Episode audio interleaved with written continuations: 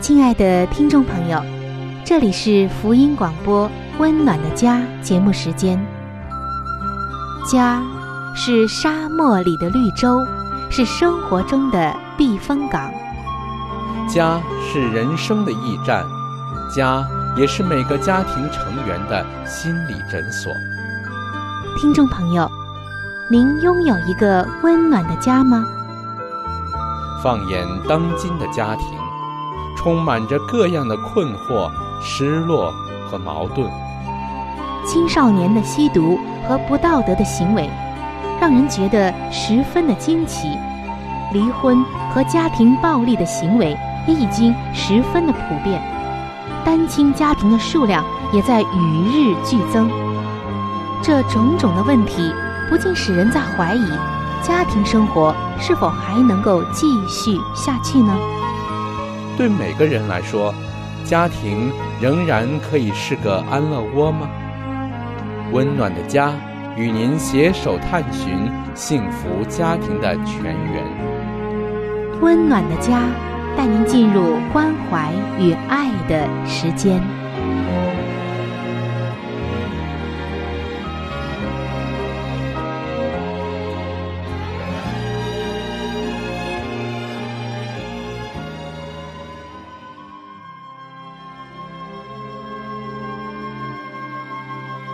上帝眼中全然美丽的女人，是蒙福的女人，是幸福深处的女人。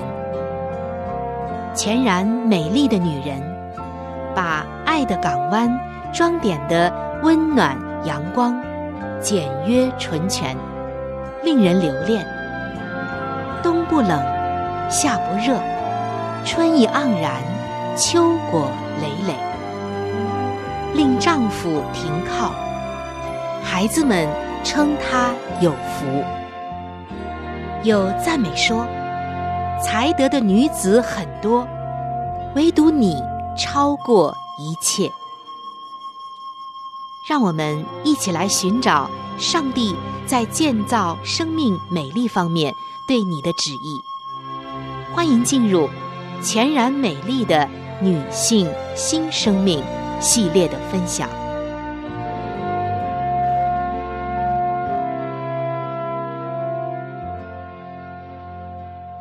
各位亲爱的听众朋友，欢迎来到全然美丽的女性新生命系列专题的分享当中。一个全然美丽的女子，实在是特别令人向往的，无论男人还是女人，都会很向往。女人希望自己成为一个全然美丽的女子，而男人呢，也希望能够娶到这样的一位女子。而全然美丽的女子，她究竟是什么样的，就记载在《圣经真言书》的三十一章。在这一阶段的分享当中，我们一直在一节一节的分享这一章，同时也是在仔细的。并且一步一步的探索一个美丽的，不仅美丽，而且是全然美丽的女子，她究竟有着什么样的特质？那么今天我们将进入到《圣经真言书》三十一章二十七节的分享当中。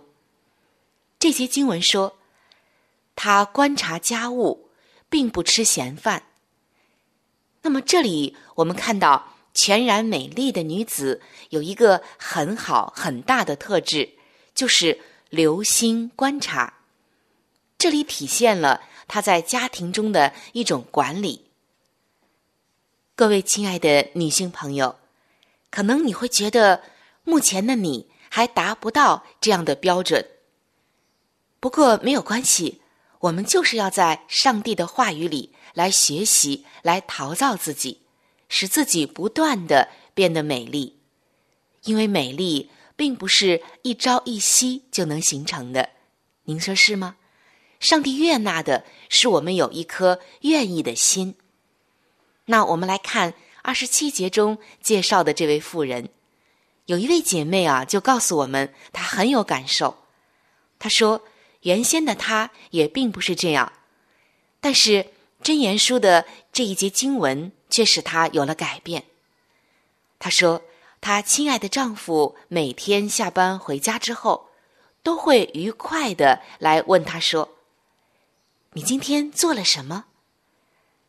丈夫回到家里面，心里啊会觉得非常的快乐和满足，就会将他的注意力转移到妻子的身上。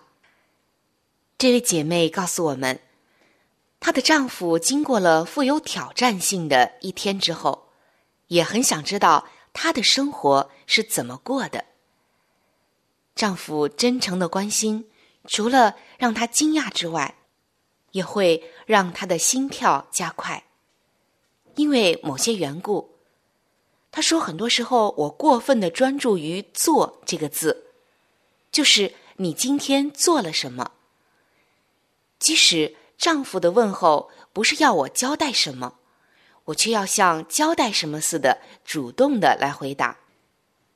这位姐妹说：“关于智慧有效的使用时间的劝告，以前对我从来起不了什么作用，但是自从我开始效学上帝眼中看为美丽女子的关于时间、生活以及家居管理的经验以后，我就有了改变。”在上帝眼中看为美丽的妇人，她观察家务，并不吃闲饭。想到这一节经文，智慧而生动的显明了我该做什么和不该做什么，就给了我一个终生的双重的挑战。所以，我在这方面就有了很大很大的改变。亲爱的听众朋友，尤其是各位姐妹们。真言书的三十一章真的是给我们刻画了一个蓝本，更是在教我们如何成为一位美丽的女子。同时，她也是一位母亲写给自己儿子的一段话。这位母亲在这里教导说：“她观察家务。”我们知道，这位真言书三十一章的妇人是有能力来雇佣一个使女的。但是在这里，我们却看到他自己也很积极的参与管理家居生活，没有人可以代替他的管理，因为这是他的家，他的家人，他的家居生活。他也看管理家庭根本就是他的职分。在这里，这位母亲用孩子熟悉的一个比喻，他知道。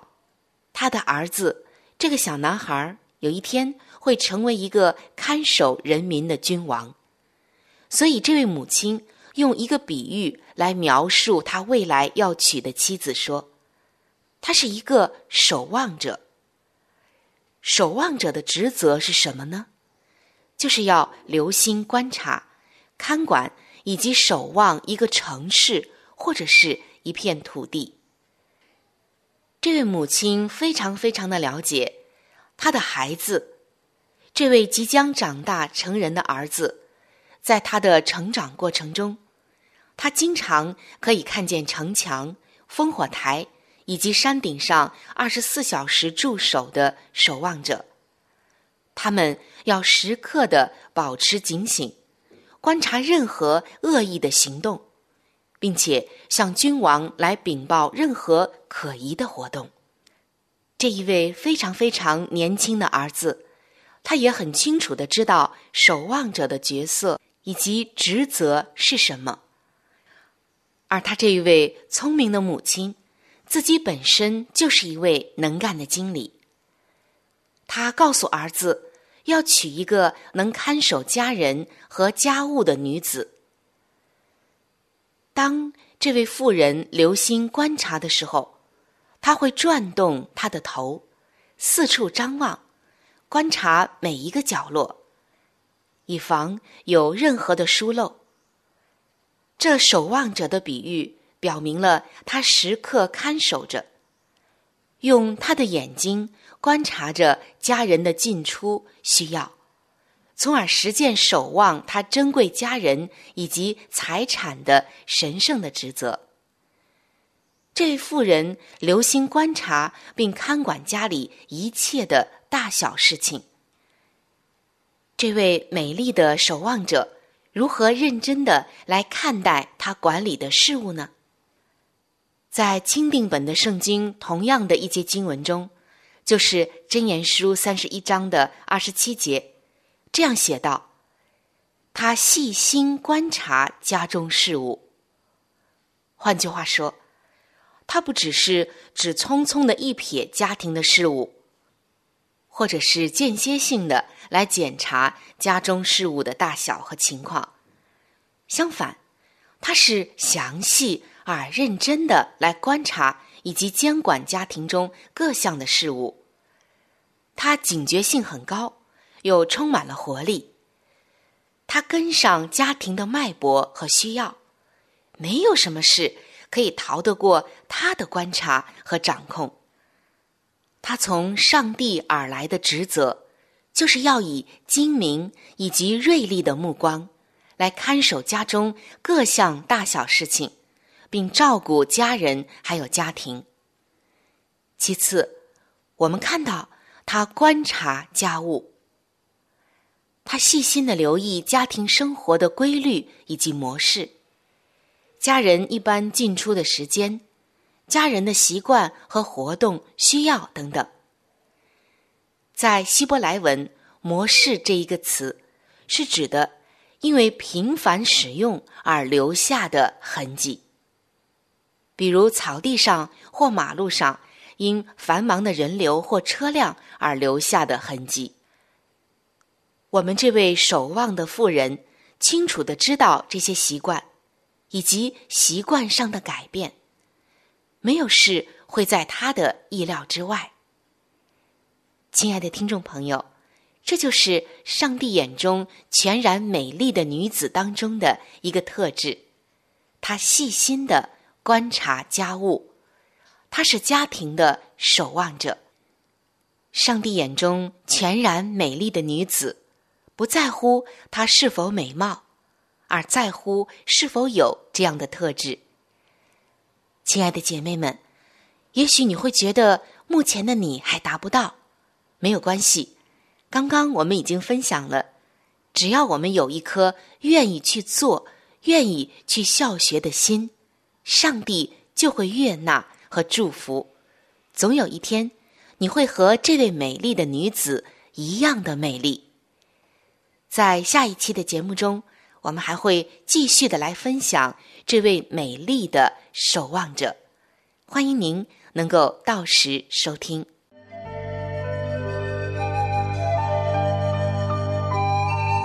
好书分享时间，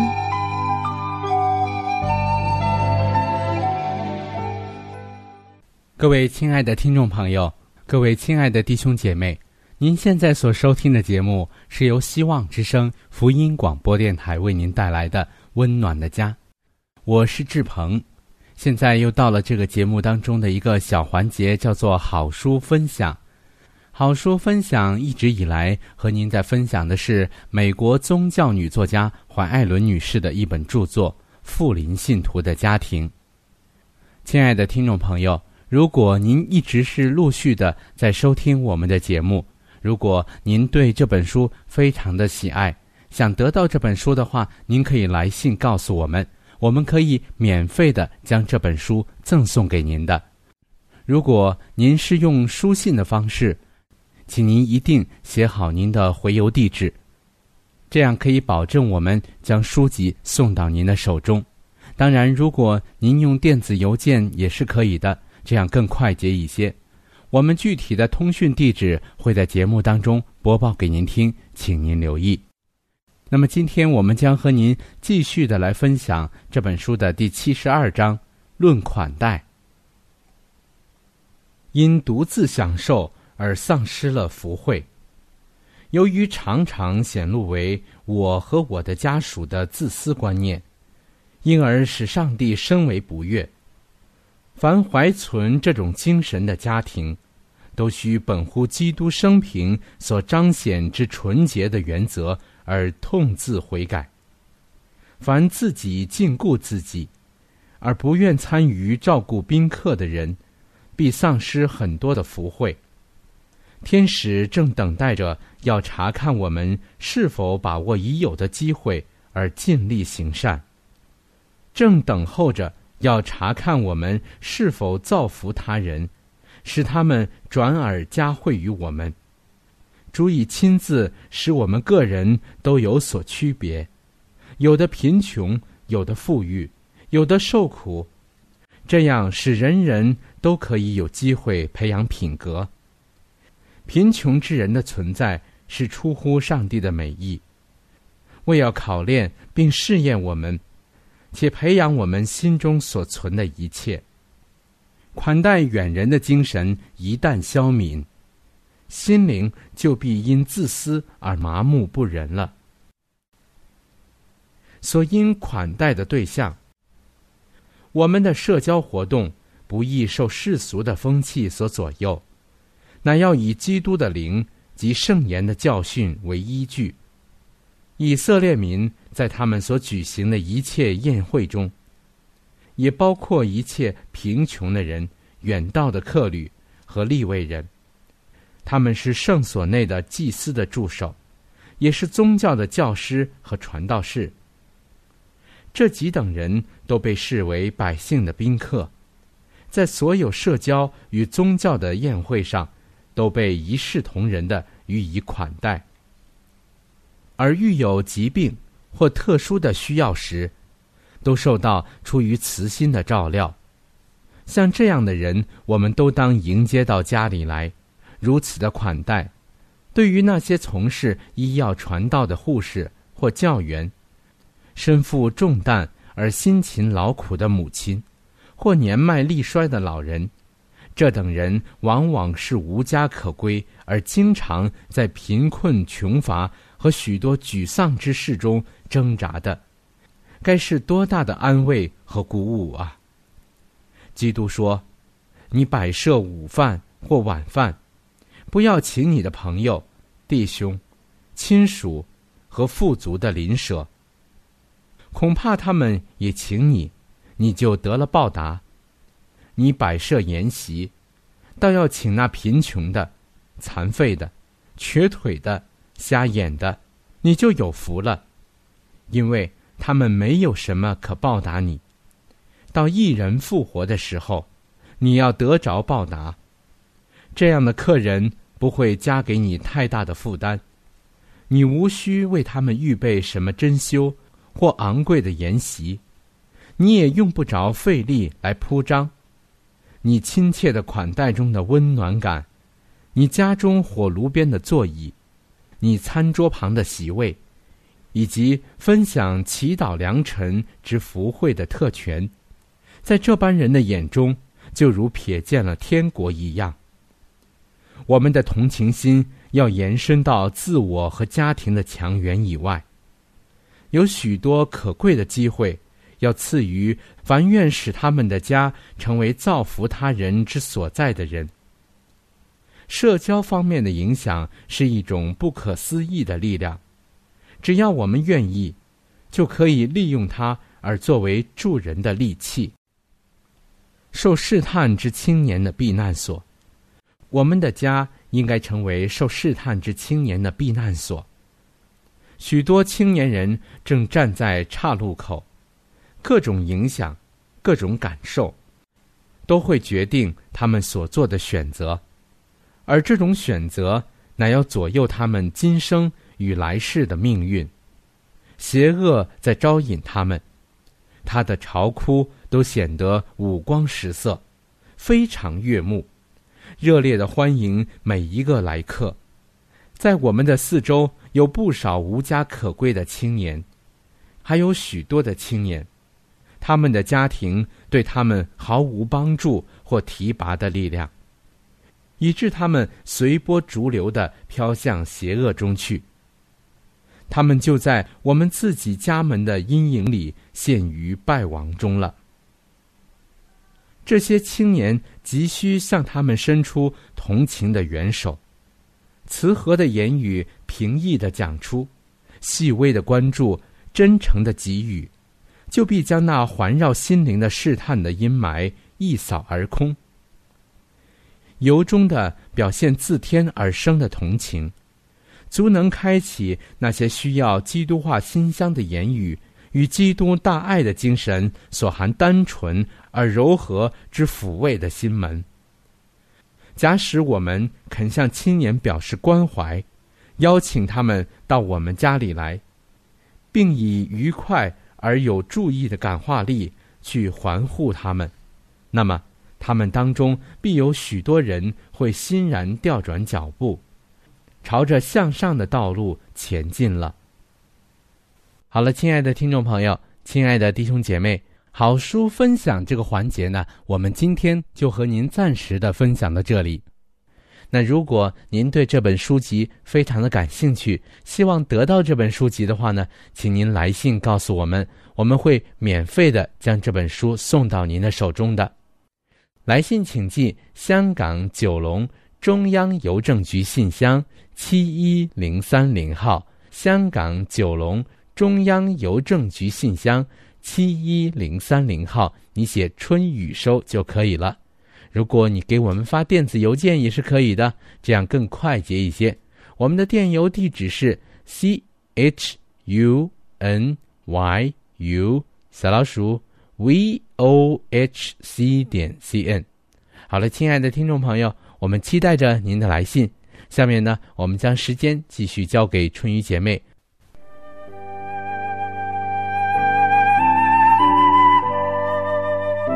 贴心小管家，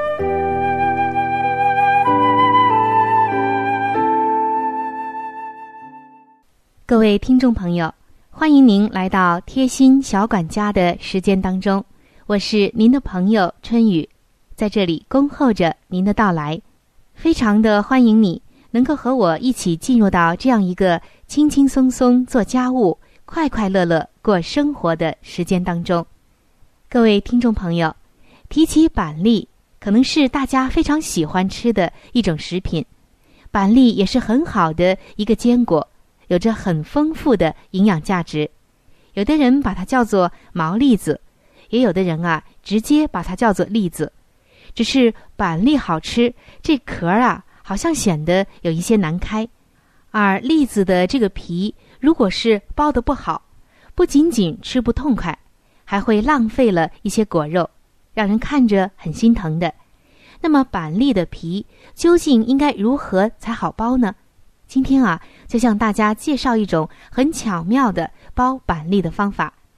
我们首先来观察一下板栗的这个形状，你会发现每一颗栗子的形状都是一面平一面凸的，在平的这一面上找到一个中心点，也就是最中间的地方，这一点啊非常的关键。找到之后呢，用您的拇指在这个中心点上，用指甲横着这么掐一下，你会发现栗子上就出现了一个小小的口。两个手在小口的两侧，用大拇指和食指使劲儿的往里一捏，这样栗子的皮就裂开了，剥出的这个栗子也是个个完整的。怎么样？不用一个工具。就能够轻松的打开这个栗子了，完整的果肉就在里面，等待着您的享用。这样的一个方法，您是否满意呢？贴心小管家真诚的希望能够成为您生活中的贴心小帮手。如果在您的生活中，你也有着许多的一些妙招窍门，那么我们非常非常的欢迎你能够写信告诉我。好使我在贴心小管家这个栏目中呢，和广大的听众朋友们来分享，等待着你的来信哦。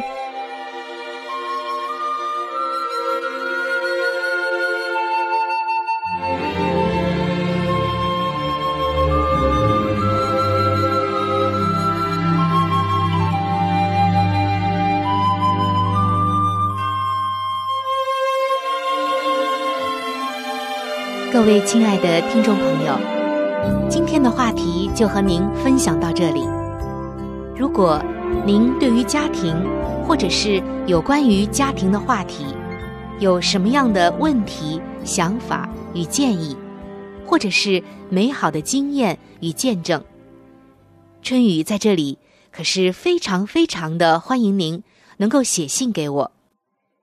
如果您在家庭方面，或者是婚姻方面、情感方面遇到一些问题，遇到一些难处，那我们也是非常的希望能够成为您最最知心的朋友。你可以来信告诉我你心中的问题、困惑与烦恼，我们会尽我们最大的能力帮助到您。另外，在我们这里也为您预备了一些与家庭、婚姻有关的资料，是可以免费的赠送给您的。如果您有需要，那么欢迎您和我联系。来信请寄。香港九龙中央邮政局信箱七一零三零号。来信请寄：香港九龙中央邮政局信箱七一零三零号。您写“春雨收”就可以了。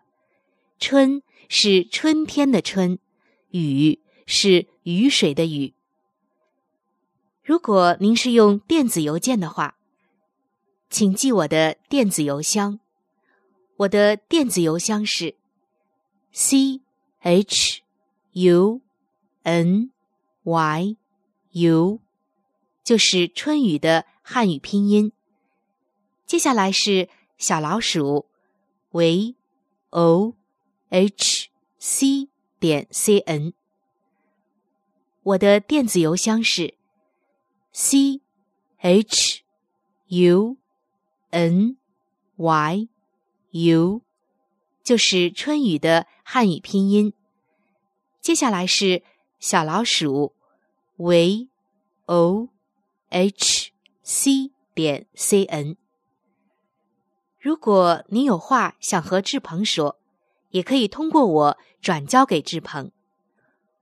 我们期待着您的来信。在这里要特别说明一点的就是，如果您的条件许可的话，欢迎您能够上网来收听我们的节目，以便于取得最佳的收听效果。我们的网址是三 w 点 v o h c 点 c n。我们的网址是三 w 点 v o。